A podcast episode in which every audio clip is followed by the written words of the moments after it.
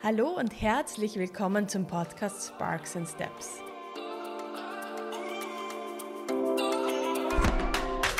Mein Name ist Lisa Langmantel und ich spreche mit meinen Gästen über ihren unternehmerischen Weg, den Gründungsfunken, der sie dazu gebracht hat, anzufangen und die Schritte, die sie gehen mussten, um dahin zu kommen, wo sie heute sind.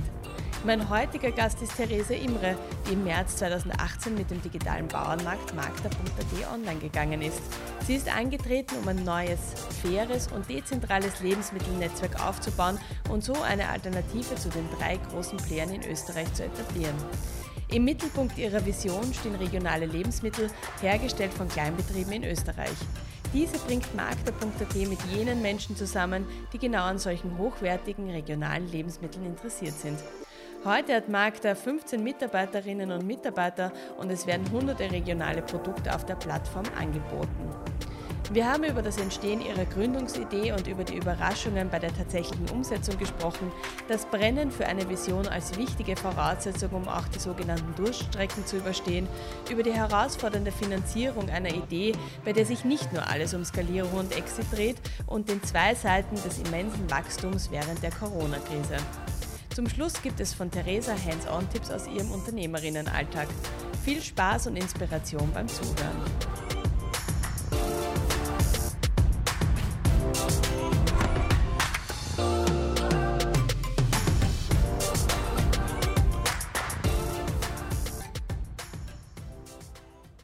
Herzlich willkommen, liebe Esa, beim Podcast Sparks and Steps. Ich freue mich total, dass ich dabei sein darf. Gleich eine Einstiegsfrage zu Beginn. Wenn du jetzt, also du hast ja 2018 Magda gegründet, mhm. den digitalen Bauernmarkt oder einen digitalen Marktplatz. Wie würdest du deinen unternehmerischen Weg von jetzt Anfang 2018 bis jetzt in drei Worten, in einer Metapher, mit einem Lied, wie würdest du das beschreiben? Puh, ein Lied, sehr spannende Überlegung. Nee, ich glaube für mich, ich, ich, würde das Wort auf jeden Fall Achterbahn nennen, weil auch die liebe ich, sagen wir mal so. Ich glaube, das Leben ist ganz oft geprägt davon, dass es eben mal steil bergauf und manchmal aber auch steil bergab geht, weil eben nicht immer nur alles ein Höhenflug sein kann. Und ich glaube aber, dass gerade in den Talfahrten wir oftmals am meisten dazulernen und von dem her liebe ich die Achterbahn und auf der sitze ich. okay, also möchtest definitiv noch nicht aussteigen, es geht noch weiter. Nein, ganz klar dazu. Die Reise hat noch einiges vor und vielleicht auch da, ähm, über die letzten Jahre hat sich bei Magda immer wieder so viel geändert, dass ich auch wirklich so viele Möglichkeiten in der Zukunft noch sehe, wie sich das Unternehmen entwickeln wird. Ich habe einfach wirklich Lust auf diese Reise. Und das ist gemeint, gerade in den Tälern hat, hast du oder eben da, wo es hinuntergeht, manchmal mit der Achterbahn, hat man am meisten gelernt. Ähm, was war denn das letzte Learning, was du mitgenommen hast? Also das letzte und intensivste war sicher, dass wir jetzt im letzten Corona-Jahr, also 2020, äh, eigentlich durch die Decke gegangen sind. Das heißt, man kann sagen, das war unser Höhenflug. Ähm, und im Positiven, wie das ist, weil wir haben uns umsatztechnisch von einem Jahr auf das andere verzwanzigfacht und haben für Kleinbauern über zwei Millionen Euro Umsatz erwirtschaftet in dem Jahr, das sonst eigentlich die meisten von der Krise gebeutelt waren. Das heißt, das war irgendwie das Positive, nur gleichzeitig ist es halt als kleines Startup ähm, wahnsinnig schwierig, innerhalb so kurzer Zeit so massiv zu wachsen, das auf der einen Seite mit den Mitarbeitern gut hinzubekommen, dass da jeder abgeholt ist und jeder auch in seinen Rollen sich da wirklich findet und gleichzeitig natürlich von diesen massiven Prozessen, die wir mit den ganzen Kleinbäuerinnen und Kleinbauern aufbauen mussten, das war durchaus die, die, die Challenge. Ich würde es nicht als Talfahrt bezeichnen, aber als das, wo, wo du ein Bumpy Road. Genau, Bumpy Road, das ist eine gute Bezeichnung. also es geht nach vorne, aber es schüttelt einen ja, ordentlich durch. Genau so ist es. Da muss man sich immer wieder festhalten und schauen, dass man nicht ausfliegt sozusagen. Aber wenn man dann wirklich auch das Ziel schon wieder vor Augen hat, in welche Richtung es geht und wie toll es für alle ist, äh, ja, dann kann man da auch ganz gut im Sessel sitzen, um mit den Metaphern zu bleiben. Also da würde ich dann gerne im weiteren Verlauf des Interviews nochmal ein bisschen hineinschauen in gerade dieses Challenging Jahr 2021, 2020. Ähm, aber wenn wir jetzt nochmal ganz an den Anfang zurückgehen, wo ist denn so dieser Funke übergesprungen, wo du gewusst hast, hey, das will ich jetzt machen? Wo, wo ist die Idee hergekommen? Wo war dann wirklich so dieser, dieser Zeitpunkt, wo dann die Gründung wirklich passiert ist? Ich bin ähm, aus der Steiermark, das heißt aus einem ganz kleinen Ort, der nennt sich Steins in der Weststeiermark. Das ist eine 2000 Seelengemeinde, also wirklich so, wo du sagst Dorfcharakter, wo jeder noch jeden kennt. Ähm, was dort ganz speziell für mich war, ist, dass ich einfach irrsinnig naturverbunden aufgewachsen bin und auch in den ersten Kinderjahren wirklich neben am Bauernhof und das war für mich einfach ganz normal, dann auch da irgendwie das zu erleben, wie die Milch gemolken wird und wie das einfach in der landwirtschaftlichen Produktion auch am Land alles noch abläuft. Und das war sozusagen ein bisschen mein, mein Grundstein und mein Nährboden, woher ich komme. Und parallel dazu bin ich aber dann 2010 nach Wien gezogen und habe auch da internationale Betriebswirtschaft studiert und wollte immer wieder ein bisschen in die Richtung, wie funktioniert unser jetziges System und wie können wir es verbessern, verändern, für die Zukunft klimafreundlicher, nachhaltiger machen, aber auch gerechter in vielen Bereichen? Dieses Thema der Gerechtigkeit hat mich eigentlich von Kind weg beschäftigt und ich glaube, das hat man oft als Kind auch so einen guten, naiven Zugang auf die Welt und man will, dass die, Recht, ja. die Welt natürlich so gerecht wie möglich für alle ist. Und System, ganz kurze Nachfrage, meinst du Lebensmittel speziell oder das System als Ganzes oder welches Ich würde am ehesten jetzt Wirtschaftssystem dazu sagen, weil ich einfach auch das oft so wahrgenommen habe, dass gerade jetzt wir in Europa sehr privilegiert aufwachsen dürfen und äh, sehr viel haben einfach an Möglichkeiten und gleichzeitig auch als Kind damals schon wahrgenommen, wenn ich jetzt an Afrika gedacht habe und Kinder, die dort aufwachsen, dann habe ich das ganz ehrlich nicht verstanden, warum das jetzt anders ist als bei mir und warum das ist ja unfair, so in die Richtung. Und das hat mich als Kind schon so bewegt, irgendwie immer ans große Ganze zu denken und zu überlegen, hey, worum geht es denn auf dieser Welt und was wollen wir eigentlich als Menschheit? Und das waren so diese auch weiteren Schritte, in denen ich mich gedanklich irgendwie bewegt habe und bin dann im Vergleich zu vielen meiner Freunde, die sind eher so in Kunstrichtungen gegangen und im Kreativbereich und ich bin in die Hack gegangen und habe dann auf der WU BWL studiert und bin danach in eine Unternehmensberatung und bin eigentlich so vermeintlich von außen in diese klassisch konservative Schiene gerutscht das war aber für mich eigentlich ein ganz bewusster Plan, weil ich wollte das unter Anführungszeichen System von innen heraus einmal verstehen, um es dann auch anpassen und verändern zu können. Und dann war es 2016, als ich dann mit einer Freundin gemeinsam einen Foodblog gegründet habe. Eigentlich als reines Hobby, weil sie, war, sie ist eine großartige Fotografin und ich habe sehr gerne geschrieben und eben meine Art zu schreiben war eben immer wieder die Dinge im Hintergrund zu beleuchten. Also jetzt nicht nur die Rezeptdatenbank zu erzählen oder äh, erstellen, sondern wirklich zu sagen, hey, woher kommt denn eigentlich dieses Gericht? Oder auch die österreichische Küche zu verstehen. Wir sind ein Schmelztiegel unterschiedlicher Nationen. Es gibt nicht das nationale Gericht, sogar das Wiener Schnitzel kommt irgendwie aus Mailand, auf der, also da, äh, zumindest wird gestritten, ob es aus Mailand oder Wien ist. Genauso wie wenn man an die ganzen klassischen Knödel kommt, das ist ja alles von der böhmischen Küche. Und ich habe das immer wieder spannend gefunden, eigentlich da auch ja, mehr Einblicke zu geben. Und der Foodblog war ein weiterer großer Part, auch ein Ziel, die Einblicke eigentlich in die Herstellung unserer Lebensmittel zu bekommen. Das heißt, genau wieder zurück auf den Bauernhof und zu den Bäuerinnen und was die eigentlich für eine Motivation haben, Lebensmittel herzustellen oder auch was ihre Leidenschaft oftmals dahinter ist. Und das hat dann so gut gefruchtet, obwohl das so ein Hobbyprojekt war, dieser Foodblog, dass wir dann zweimal den österreichischen Foodbloggerinnen Award gewonnen haben und dementsprechend recht viel Medienreichweite bekommen haben und dann wiederum uns ganz viele Kleinproduzenten kontaktiert haben, dass die in dem Blog vorkommen wollen.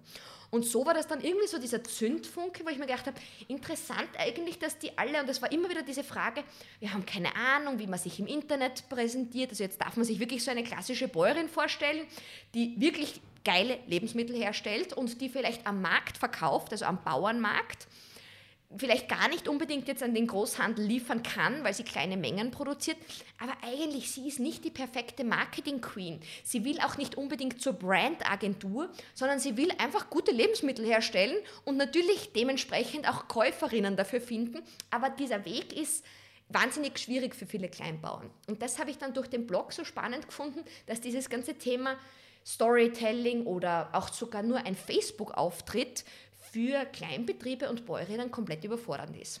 Und da hat es dann so begonnen, irgendwie so für mich weiter zu, wirklich so einen, einen da, da, da, hat das ganze Wurzeln gefasst, sagen wir mal so die Idee, wenn ich so sage, ähm, dass wenn wir ein demokratischeres und freieres Lebensmittelsystem brauchen oder wollen, sagen wir mal so, dann können wir es nicht auf drei große Handelsunternehmen, wie es jetzt einfach im Supermarktbereich ist, stützen. Das Spannende ist nämlich, dass die drei Konzerne mittlerweile fast 90 Prozent von dem einnehmen, was wir alle konsumieren. Also da sagt man, dass auch im Wirtschaftsbereich ist das eine Oligopolstellung.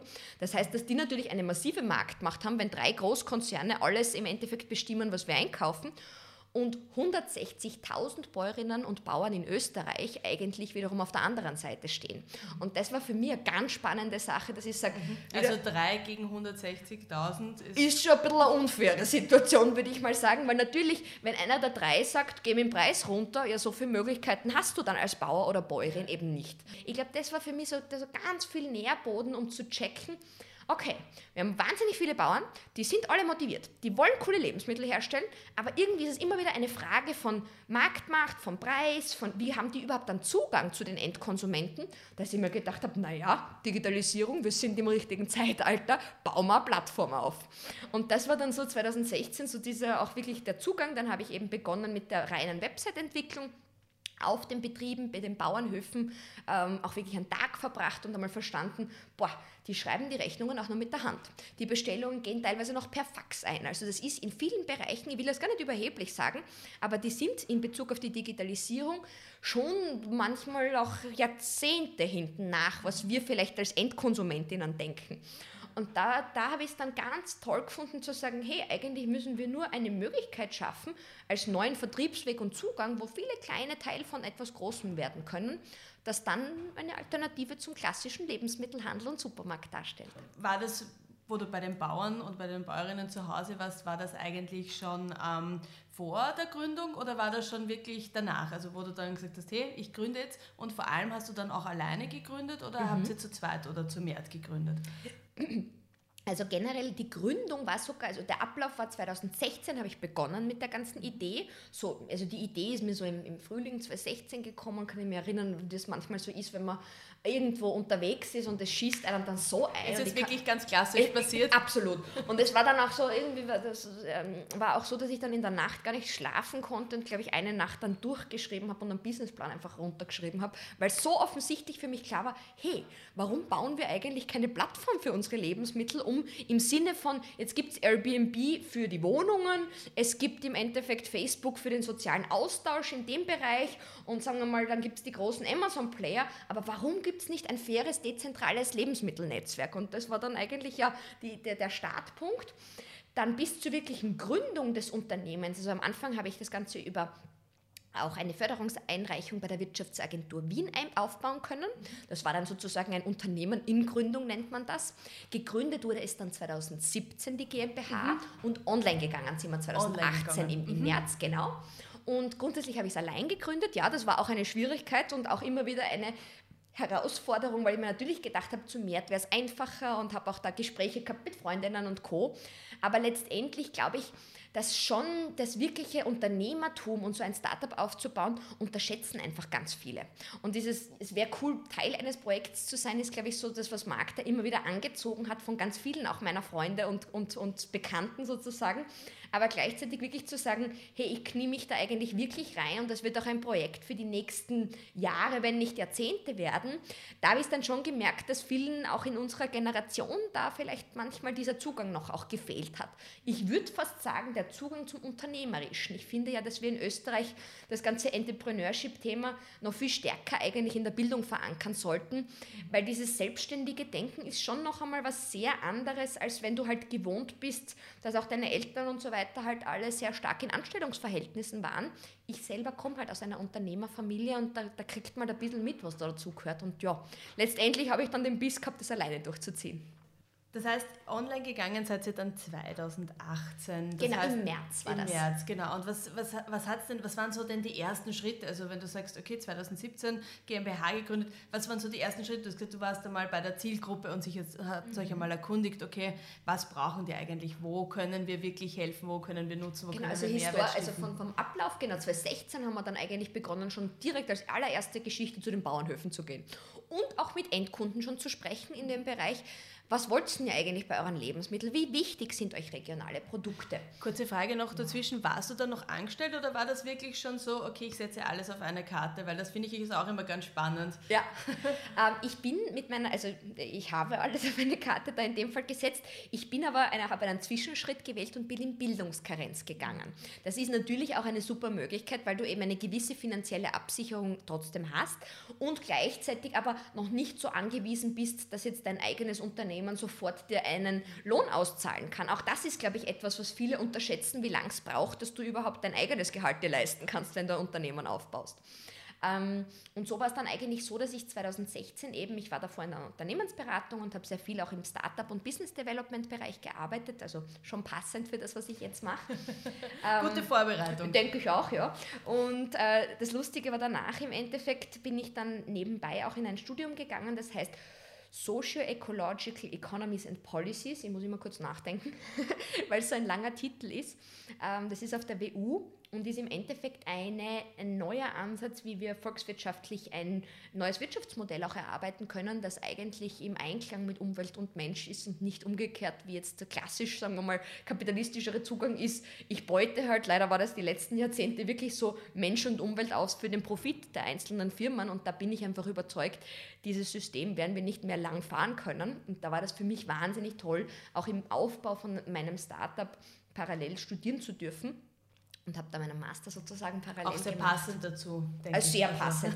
Na, und das war ganz viel eben immer wieder auf, auf der Systemebene. Was braucht es dann? Welche Abhängigkeiten von globalen Lebensmittelkonzernen gibt es, von den Saatgutherstellern? Also das war richtig cool, weil ich dadurch mit wissenschaftlicher Basis auch noch einmal bestärkt war, mit der Vision von Markta zu arbeiten. Also mir hat das eigentlich ganz viel Zuversicht gegeben, dieses Studium. Mhm. Und gleichzeitig die finanzielle Absicherung, muss ich auch sagen, durch die Bildungskarenz. Also war ein bisschen eine Win-Win-Situation.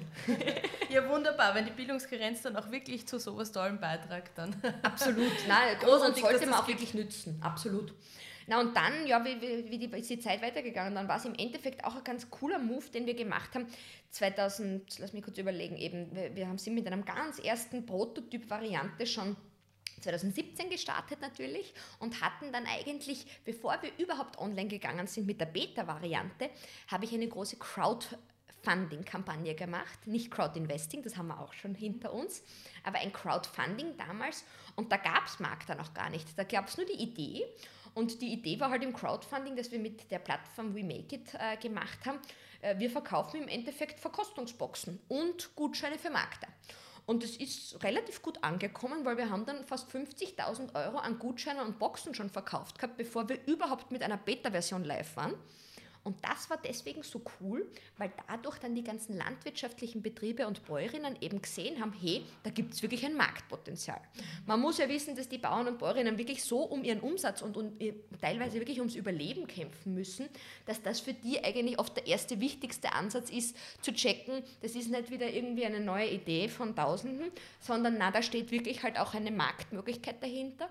Und dadurch habe ich dann so viele Bauern auch dazu gewinnen können, schon bei der Beta-Variante dabei zu sein. Also so ein bisschen probiert, ständig diese Angebot und Nachfrage so parallel anzusprechen. Und das war, glaube ich, ein ganz guter Zugang schon zum Start. Ja, ja, vor allem, wenn sie noch so skeptisch sind, das weiß man ja per se auch nicht. Und die haben wahrscheinlich auch schon viele Ideen gehört. Wir kommen jetzt und helfen euch armen ja, Bauern. Genau, genau. Und das darf. Es soll auch nicht jetzt die Retterfunktion sein. Ich denke, wir sind alle Partner und wir wollen einfach gemeinsam ein neues Lebensmittelnetzwerk aufziehen. Also als Alternative einfach wirklich zu, Nummer vier sozusagen. Genau, genau. Na schon, absolut. Ja. Das, ist, das ist schon da der Plan.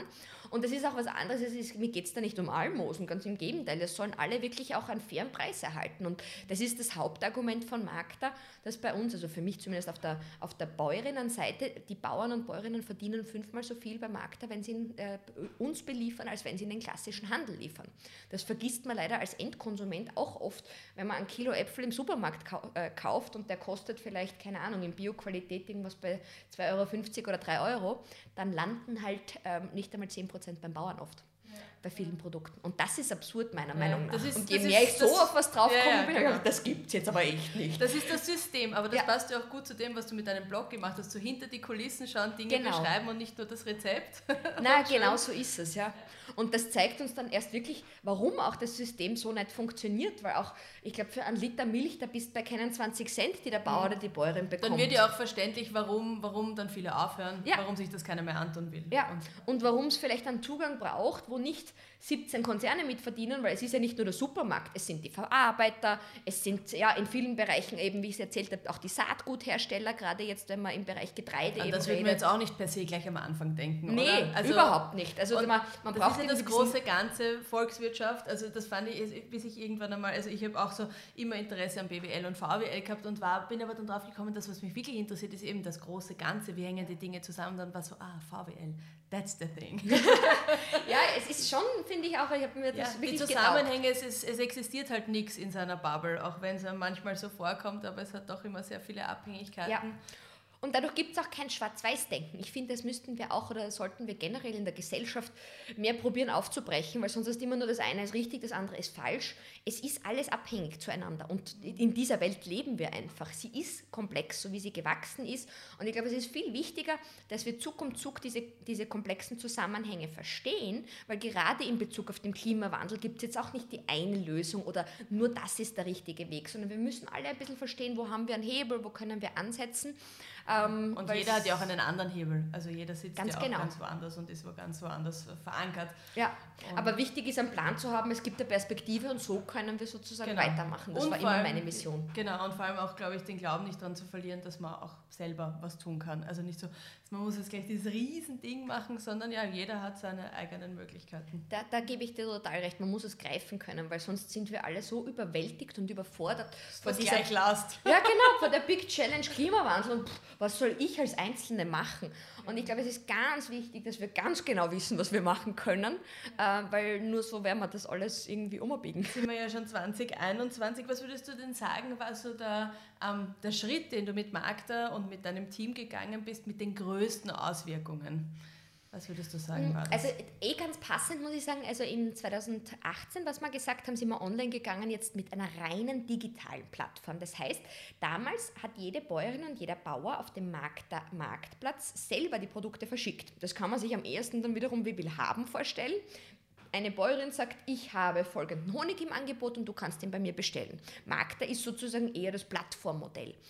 Ähm, das war auf der Angebotsseite, also von den Bauern her, super interessant, weil auf einmal hatte jeder einen kostenlosen Webshop zur Verfügung. Das war ein Provision, oder gibt es noch immer auch, das nennt sich abhof.markter.at. Da kann man auch heute noch bei, ich glaube, wir haben fast 600 Bauern, die sozusagen Marktstandel auf der Abhofseite haben und selber die Ware verschicken.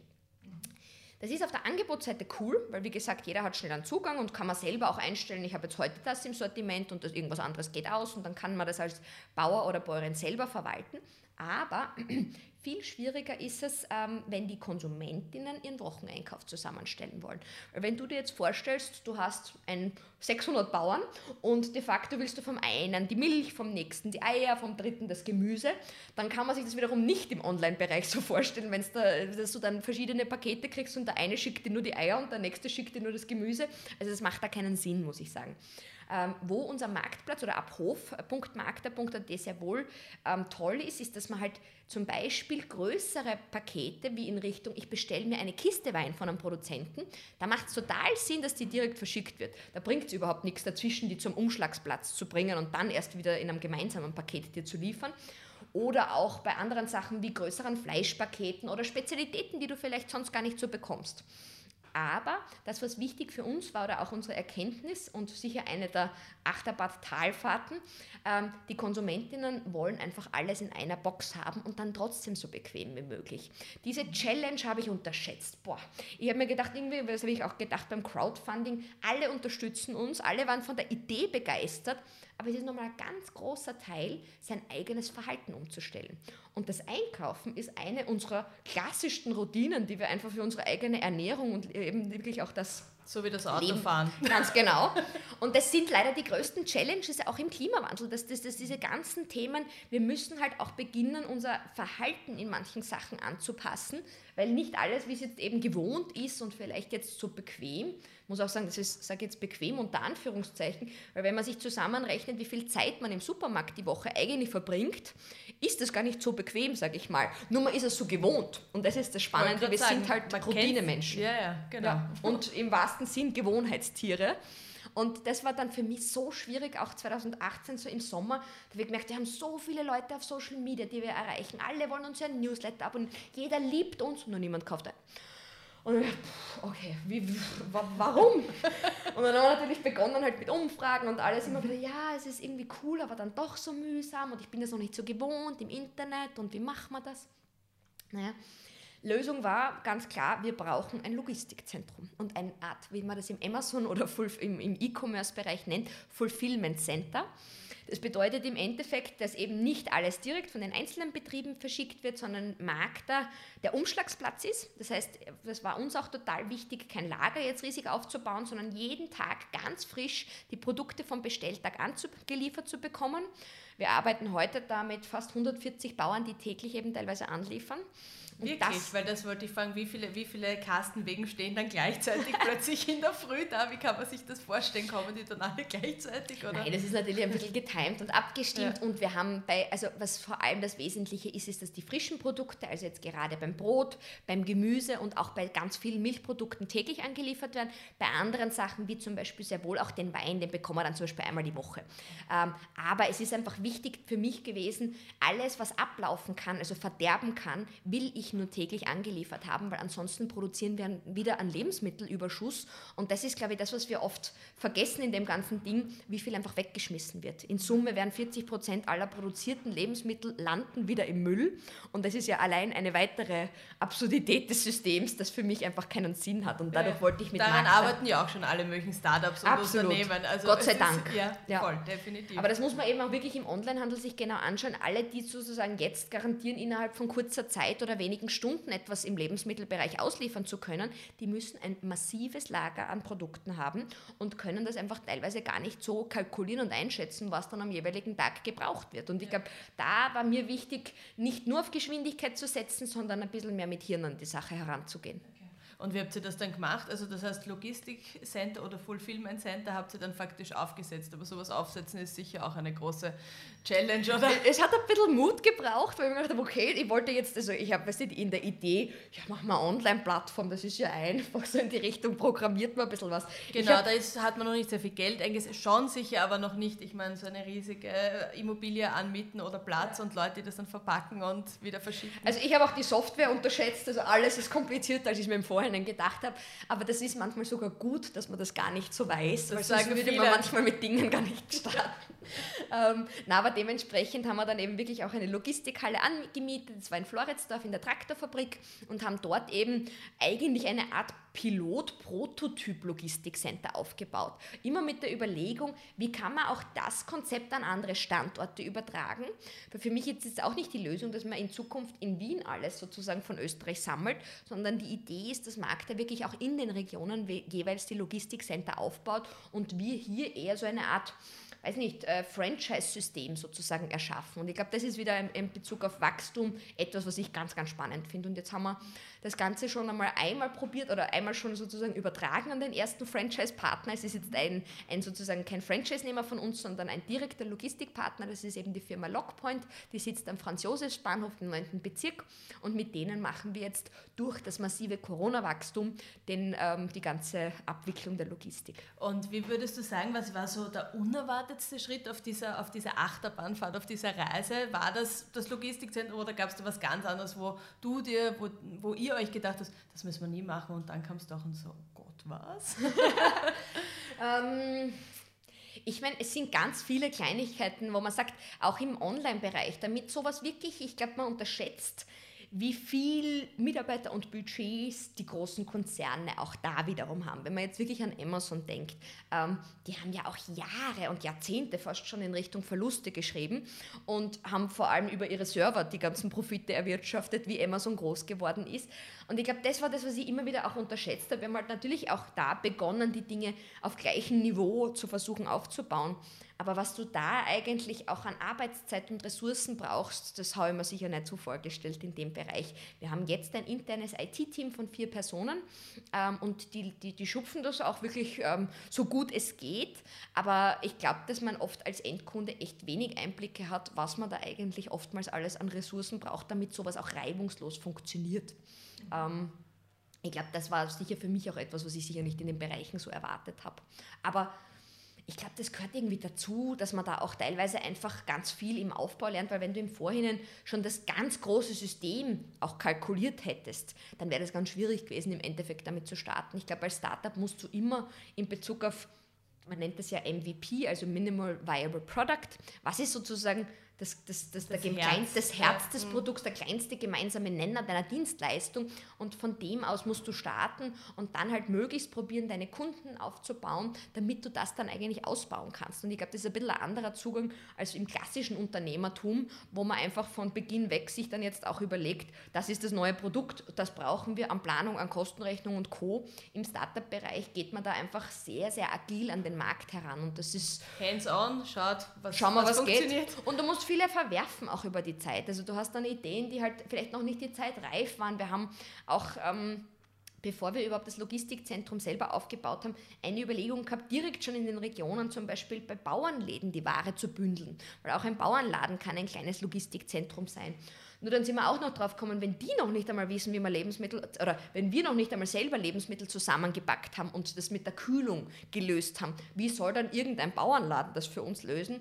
Also mir war schon auch klar, dass ich eigentlich, wenn ich etwas auslagern will, auch, auch eben mittelfristig muss ich die Dinge, die meine Kernleistungen sind, halt selber einmal gemacht haben, verstanden haben, weil sonst klappt das alles nicht. Und was würdest du sagen, war so der schwerste Schritt auf diesem Weg jetzt von eben 2016 Idee, du bist immer mehr in dieses Thema hineingewachsen, bis jetzt 2021. Ich bin jetzt sehr gespannt auf deine Antwort, weil eben du hast schon gesagt, und das habe ich auch so beobachtet, ähm, dass eigentlich für euch Corona eben einen riesigen Push gegeben hat weil viele, die ich jetzt interviewt habe, war immer die Antwort, ja, Corona furchtbar und jeder ist halt anders damit umgegangen. Aber jetzt bin ich gespannt, was war so für dich, für euch der schwerste Schritt auf dem unternehmerischen Weg bis jetzt?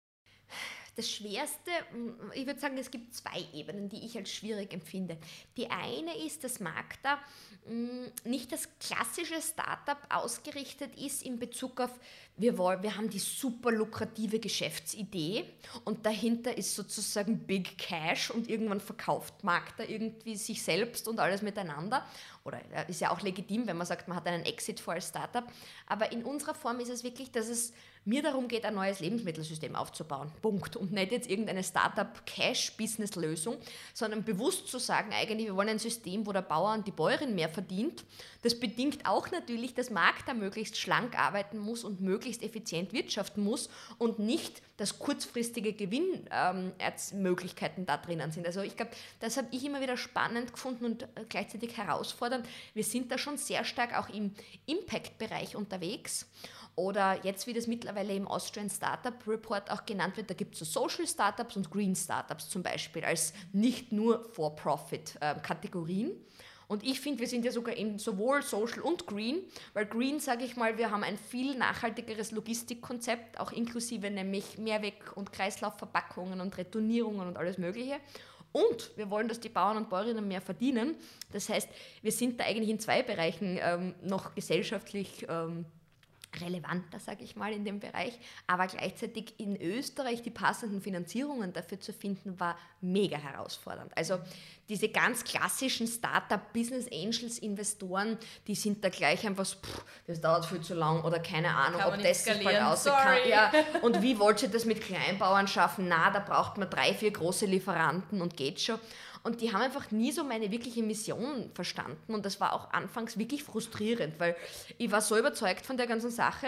Und wir haben das auf der wissenschaftlichen Ebene alle abgenommen und alle irgendwie toll gefunden und wow, das ist die Zukunft und es gibt eh schon so viele Studien zum Thema alternative Lebensmittelnetzwerke, zum Thema Farm to Fork. Also das sind ja alles Schlagwörter, die sind seit Jahrzehnten bekannt, dass es da neue Lösungen braucht spannend, dass das sozusagen das Wissenschaftssystem ist eine Sache und das Wirtschaftssystem. Ja. Und, aber es ist interessant, weil anscheinend mag das so, wie ich versuche ja auch so eine Brücke ein bisschen zu schlagen von eigentlich der Theorie, die ja oft auch Wissenschaft ist sehr stark. Genau. Genau, eben. Nur die Praxis war dann halt wirklich auch zeitlang noch nicht bereit dafür. Und dann immer, ich ja auch mit meiner, die Region und wir müssen das stärken. Und jetzt denke ich mir, jetzt die Politik greift teilweise eins zu eins das auf, was ich in vielen Bereichen schon vor vier Jahren auch so probiert habe zu pushen. Auch die Supermärkte haben teilweise sogar unsere eigenen Claims übernommen. Also es war witzig, weil wir waren dann wirklich oft inhaltlich ganz oft der Zeit schon voraus. Und trotzdem sind wir ein bisschen belächelt worden in Richtung, ja, ja, mit Kleinbauern macht so, ja, genau. Und dann halt erst durch Corona und wo ich dann gesagt habe, du, ich habe jetzt dann schon die über 2 Millionen Euro Umsatz gemacht eigentlich und das Jahr davor waren es 90.000. Das heißt, das war für uns ein massiver Sprung. Auf einmal ist man dann halt natürlich auch interessant geworden für Investoren. Ähm, aber das war sicher die Challenge, dorthin zu kommen, ohne das große Geld davor zu haben. Und das war eine ganz feine Abstimmung von finanziellen Mitteln mit Förderungen, mit auch sehr viel Eigenrisiko. Also ich habe mich durchaus zum hohen Grad, bin ich auch bereit gewesen, da selber ins Risiko zu gehen und Schulden aufzunehmen und natürlich Freunde, Familie und Leute, die einfach checken, ich habe da was Großes vor und man glaubt an vor allem einmal mich, dass ich das hinkriege, anstatt jetzt nur die, die beste Businessplanung und den finanziellen Return. Und ich glaube, das war für mich sicher eine große Challenge über die letzten Jahre. Wir hatten de facto immer zu wenig Geld, das muss man auch dazu sagen. Mhm, mhm. Und wie hast du das dann geschafft? So, wie haltet man dadurch? Ist es wirklich die Idee, weil man sagt immer, ja, wenn man ein Why hat und ein Purpose, dann lasst sich das alles durchhalten. Aber war es das oder haben dich noch andere Dinge da durchgetragen durch diese... Also durchgetragen, also es war sicher, wie du sagst, dieses, dieses wirkliche Grundüberzeugen, das macht Sinn so und das ist auch für die Zukunft eine der wesentlichen Stellschrauben, wo man eigentlich nachhaltigen Konsum angreifen kann. Weil ich bin der Überzeugung, wir bräuchten in ganz vielen Bereichen einen anderen Zugang, auch bei unserer Kleidung oder wie wir denn diverseste Sachen auch in einem täglichen Transport und alles Mögliche halt hinbekommen.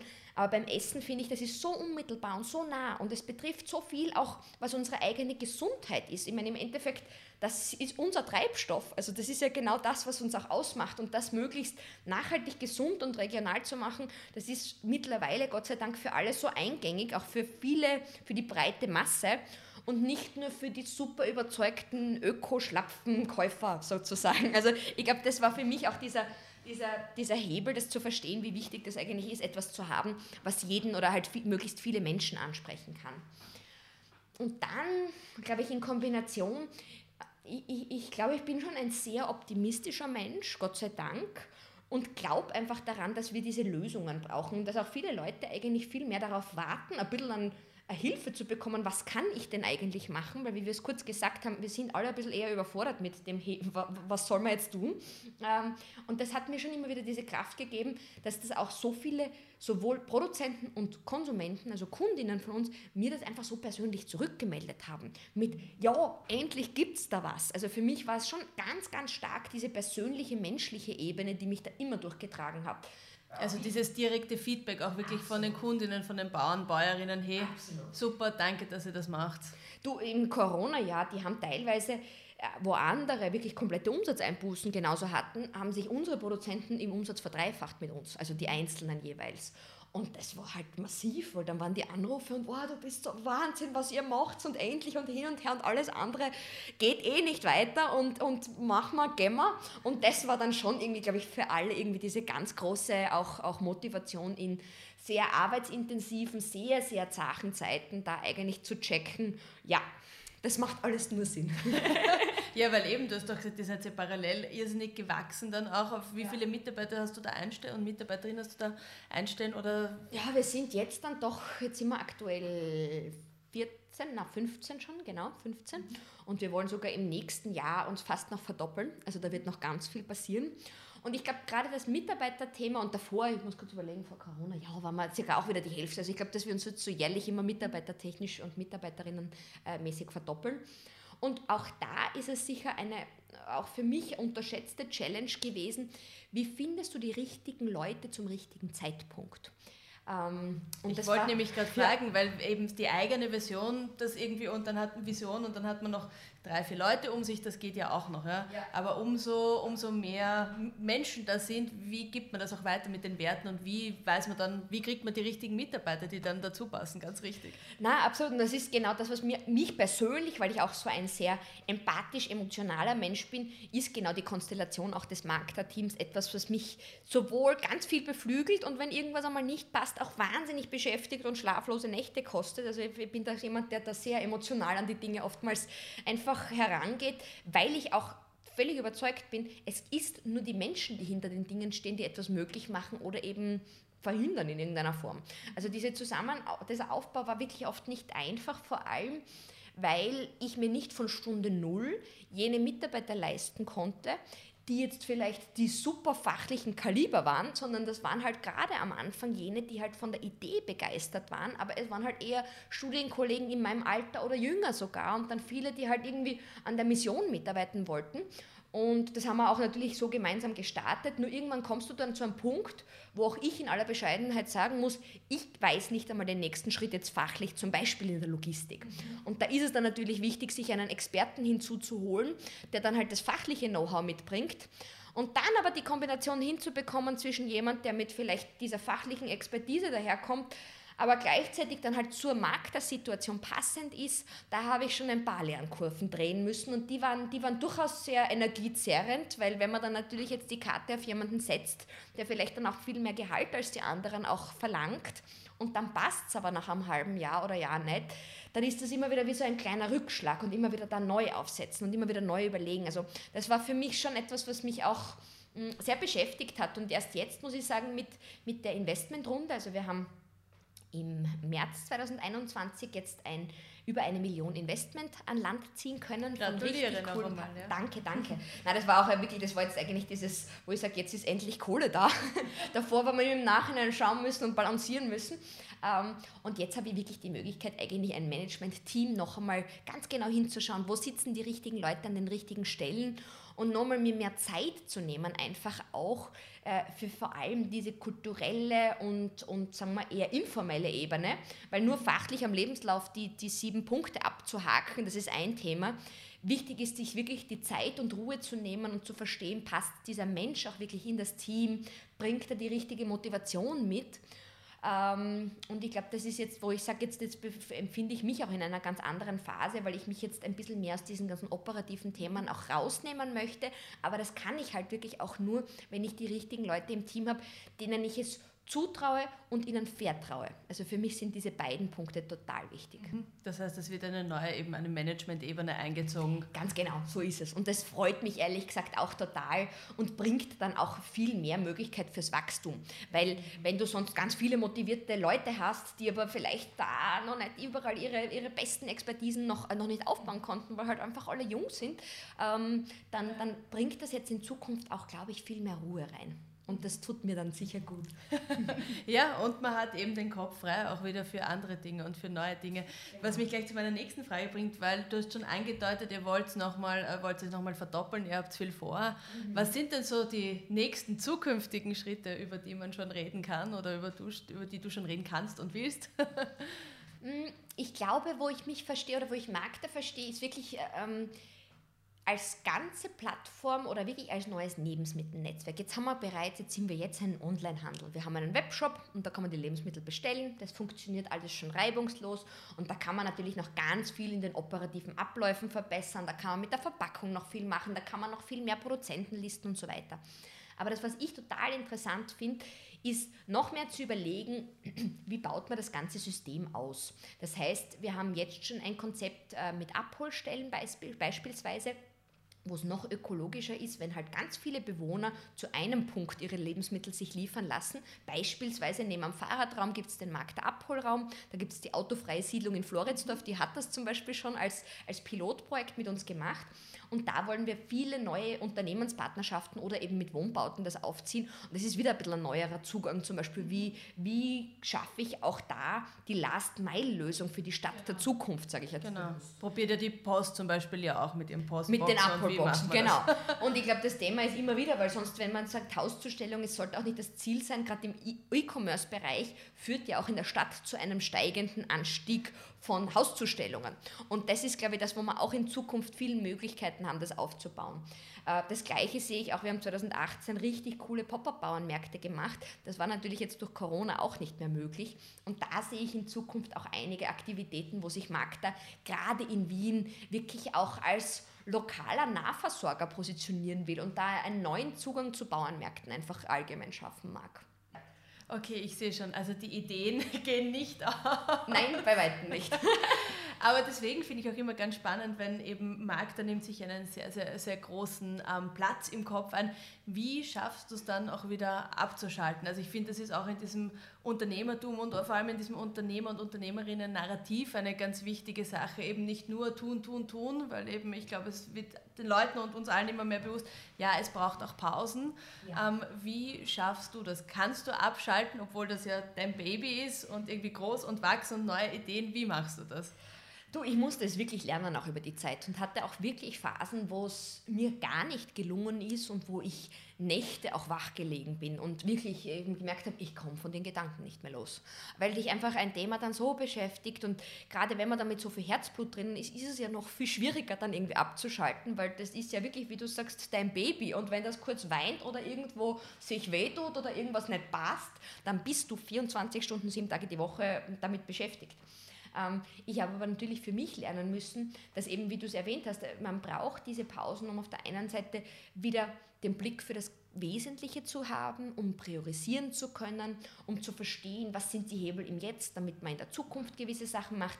Ich glaube, solche Überlegungen kannst du nicht im Daily Doing haben. Und ähm, ich muss mir das ganz aktiv eigentlich sogar eher so in meinen Kalender einplanen, genauso wie ich mir Wochenenden ganz bewusst einfach auch überlegen muss, was ich dann mache. Und weil von selber kippe ich eher halt zu dem ja gleich weiter, weil natürlich mein Postfach geht ständig über und mein Handy will, manchmal will ich es einfach nur ausschalten. Ähm, also ich kenne das schon auch, das Thema der Überforderung und umso wichtiger ist es, glaube ich, ganz gezielt, sich für sich selber so Routinen eben zu machen. Ich, ich, ich brauche das zumindest als Person und muss mir dann bewusst sagen, keine Ahnung, mal am Freitag vielleicht gar nicht zu arbeiten und zu sagen, hey, jetzt machst du mal ein bisschen ein längeres Wochenende, damit du ein bisschen mehr erholen kannst. Ähm, oder eben, was mir sicher jetzt auch geholfen hat, jetzt auch dieses letzte Wochenende, ich war zum ersten Mal jetzt wieder mal unterwegs woanders und nicht nur in Wien und in meiner Wohnung, sondern bin halt nach Kärnten gefahren und war da halt wirklich ein bisschen in den Bergen und ein bisschen spazieren und ein bisschen wandern. Und ich merke so, also für mich ist es wirklich, ich brauche diesen, diesen Zugang zur Natur und habe das eigentlich schon immer gehabt, wenn ich zur Mama nach Hause gefahren bin, dann in den Wald gehen, spazieren gehen, ich weiß nicht, für mich sind, ist das so wie auch wieder so dieser Nährboden, um wieder zu frischen Ideen zu kommen. Was wären so drei Hands-on-Tipps für andere Unternehmerinnen und Unternehmer und für alle, die es noch werden wollen? Mm, ich glaube, also das, es ist immer gut, mit etwas zu starten, wo man wirklich persönlich sehr überzeugt von etwas ist und eine große Leidenschaft hat. Weil ich glaube, sonst ist es ganz schwer, über jetzt, wenn ich überlege, jetzt Marc, der beschäftigt mich jetzt seit gut fünf Jahren. Ähm, im positivsten und ich glaube in vielen Phasen, wenn das jetzt nur irgendwie eine äh, sexy Geschäftsidee gewesen wäre, die vielleicht eben, wie gesagt, auf einer lukrativen Basis vielleicht zwar ausgerichtet wäre, aber keinen Inhalt für mich gebracht hätte. Ich glaube, wir hätten es sehr schwer getan, so stark durchzuhalten über Phasen, die eben wirklich auch finanziell auch risikoreich und schwierig waren. Also ich glaube, das ist so, dieser Grundding ist einmal, man muss wirklich verbunden sein mit dem ganzen Thema, auch inhaltlich, weil das, das lässt einen einfach wirklich, wirklich gut durchhalten. Mm, dann glaube ich, der zweite Grund ist, oder der zweite Basis, was man braucht, ist, dass man sehr wohl schaut, sich ein gutes Netzwerk, Umfeld oder eben Menschen um sich aufzubauen, die einem da auch wirklich einerseits die Freiheit geben und das Vertrauen, dass man das jetzt gerade machen muss. Also ich bedanke mich auch jedes Mal bei meiner Familie, dass sie mit mir das durchmacht. Das muss ich auch dazu sagen, das hat auch gebraucht. Am Anfang kann ich mich erinnern, die Mama hat gesagt, wie es auch mühsam war. Nein, jetzt hör doch auf und hin und her und du musst ja nicht. Und weißt du, auch so diese beschützenden Mütter. Und irgendwann hat es dann aber irgendwie auch für sich erkannt, na, das, das will die ESA machen sozusagen. Ähm, und dann gab es irgendwann auch nicht mehr die Frage, magst nicht aufhören, weil das war für mich natürlich auch immer wieder schwierig, dann jetzt zu sagen, naja, ihr bleibt da jetzt dran, sondern da haben wir uns halt auch aufeinander einspielen müssen. Und, und auch, auch gerade meine Mama hat halt mich in Phasen erlebt, wo es mir wirklich, wo ich halt ganz am Boden war. Und ich meine, natürlich, wenn alles hart auf hart kommt, rufe ich weinend meine Mama an. Und das jetzt mit 30 Jahren, aber so ist es. Und das kann wirklich in manchen Phasen, ja, durchaus mehrmals die Woche sein. Und also das hat, das hat mir, äh, ich, weiß gar nicht, wenn ich, wenn ich das nicht hätte, einfach so ein Umfeld, das mit mir so gut umgehen kann in dieser Extremsituation, in der man sich selber oftmals befindet, puh, das wäre schwer gewesen. Und da ist mein größter Dank an eine mittlerweile Handvoll Freunde und Familie, die mit dem umgehen können, weil, sagen wir auch so, da muss man mit sich selber auch verstehen, das kann sicher nicht jeder in deinem Umfeld und das darf man auch nicht als Kränkung oft empfinden, weil sich natürlich dann auch deine Freunde irgendwann auf ein paar reduzieren, die du dann halt sehen kannst in der Zeit. Also ich hatte davor, glaube ich, ein viel größeres soziales Umfeld, weil ich ein sehr umtriebiger Mensch bin aber das, das geht dann in der Zeit einfach auch nicht mehr mit tausend Kontakten oder tausend, aber halt, weißt du, wie das sonst so ist in der Studienzeit und dann triffst du dich mit dem und dort und ganz viele Bekanntschaften. Das hat sich schon auch auf ein paar wesentliche Menschen in meinem Leben reduziert. Und das war auch wichtig, genau. Und der dritte Grund, wenn ich überlege, jetzt hat man mal die Basis, dann hat man das Umfeld, ja, und dann, dann glaube ich, ist es schon auch ein bisschen, äh, nicht jetzt nur so dieses, dieses, dieses persönlich-private Umfeld, sondern ich glaube, es ist ganz wichtig, schon auch den Zugang zu einem Business- und finanziellen Netzwerk zu haben, die dir weiterhelfen können für die Entwicklung. Also das merke ich, das ist jetzt natürlich ganz stark mit den neuen Investorinnen und Investoren von Markt dazugekommen, aber das hatte ich auch historisch schon meinen vorherigen Chefs sind bei mir eingestiegen in der Firma. Das heißt, ich hatte da schon ein bisschen Zugang zu mehr Know-how. Das war nicht Teil vom Team und das war nicht Teil von meinem Freundeskreis, aber ich habe einfach gewusst, wo komme ich zu den richtigen Informationen. Und ich glaube, das ist was ganz Wichtiges, dass man sich im Vorhinein schon ein bisschen überlegt, wenn ich was Neues Staat, welche Menschen könnten mir vielleicht gute Tipps geben, welche machen was ähnliches und wie schaffe ich mir ein Setup, dass ich einfach äh, guten Rat nicht so teuer bekomme sozusagen. nicht den, 100, den Business Coach für 700 Euro in der Stunde. Nein, und da gibt es ja in Wien auch wahnsinnig tolle Sachen. Allein den Impact Hub kann man da hervorheben, die auch gerade im Bereich der nachhaltigen Geschäftsideen wirklich coole Programme haben, wo man sich als Startup bewerben kann und dann Teil von Coachings auch ist. Also diese Sachen da hat man in der, in der ersten Idee oft, äh, weiß man nicht genau, bringt das was und, und, und wo nützt man das. Aber ich muss sagen, im Nachhinein würde ich das allen eigentlich raten, das, was am bestehenden Know-how ist, möglichst gut einmal abzugrasen, weil man braucht das dann alles irgendwann früher oder später. Ich glaube, was ich gemerkt habe beim Aufbau von Magda, gerade bei gewissen Menschen, die dann eher dir ihre Meinung umhängen wollen. Das ist was anderes, wie wenn du bewusst weißt, wo du nachfragst. Ich glaube, da muss man ganz bewusst schauen, dass man sich abgrenzt. Weil es kommt wirklich sehr viele, und ich nenne es jetzt einmal Besserwisser, auch wenn das wertend ist, auf dich zu, die dir dann ganz viel zu deinem Ding sagen wollen, aber gar nicht gefragt werden. Und vor den Leuten sollte man sich meiner Meinung nach ein bisschen schützen, weil das hat mich immer wieder entweder frustriert oder abgelenkt oder auch teilweise ja einfach zu nichts geführt. Und die Leute, die eh schon dir sagen wollen, ähm, wie es eigentlich geht, die haben meistens, meistens gar keine Unternehmen aufgebaut, sondern kommen aus einem ganz anderen Bereich heraus und denken halt, dass das alles so leicht ist diejenigen, die selber Unternehmen gegründet haben, die sind die, die man zu Rate ziehen sollte. Also sozusagen Rat bei anderen Unternehmer, Unternehmerinnen, so ist es doch was anderes als aus einer Anstellung heraus. Vielleicht beratend tätig zu sein, ist wieder ein bisschen eine andere Perspektive, aber halt doch nochmal was anderes. Ja, weil ich glaube, dieser, wie du sagst, dieser Unternehmensaufbau, wir haben alle die gleichen Challenges. Jeder muss einmal Mitarbeiter und Mitarbeiterinnen aufbauen. Jeder muss eine Finanzierung hinzubekommen. Also diese Grundthemen sind ja bei allen gleich. Und da ist es wichtig, sich wirklich eher mit denen auszutauschen, die denselben Weg gegangen sind. Vielen Dank für die Einblicke in deinen unternehmerischen Weg und danke für alles, was du mit uns geteilt hast. Es war mir eine große Freude, dieses sprudelnde Gespräch, das hoffentlich nicht zu schnell war. Aber eben für mich ist es auch so schön, eigentlich für mich ist es auch wirklich ein Geschenk, dieses, die Möglichkeit Revue passieren zu lassen, weil man hat ja selten irgendwie die Möglichkeit, so über kurze Zeit eigentlich eine Zusammenfassung zu finden, die einem selber auch noch einmal so viel unterschiedliche Einblicke gibt. Also vielen Dank für die tollen Fragen. Sehr, sehr gerne. Vielen Dank.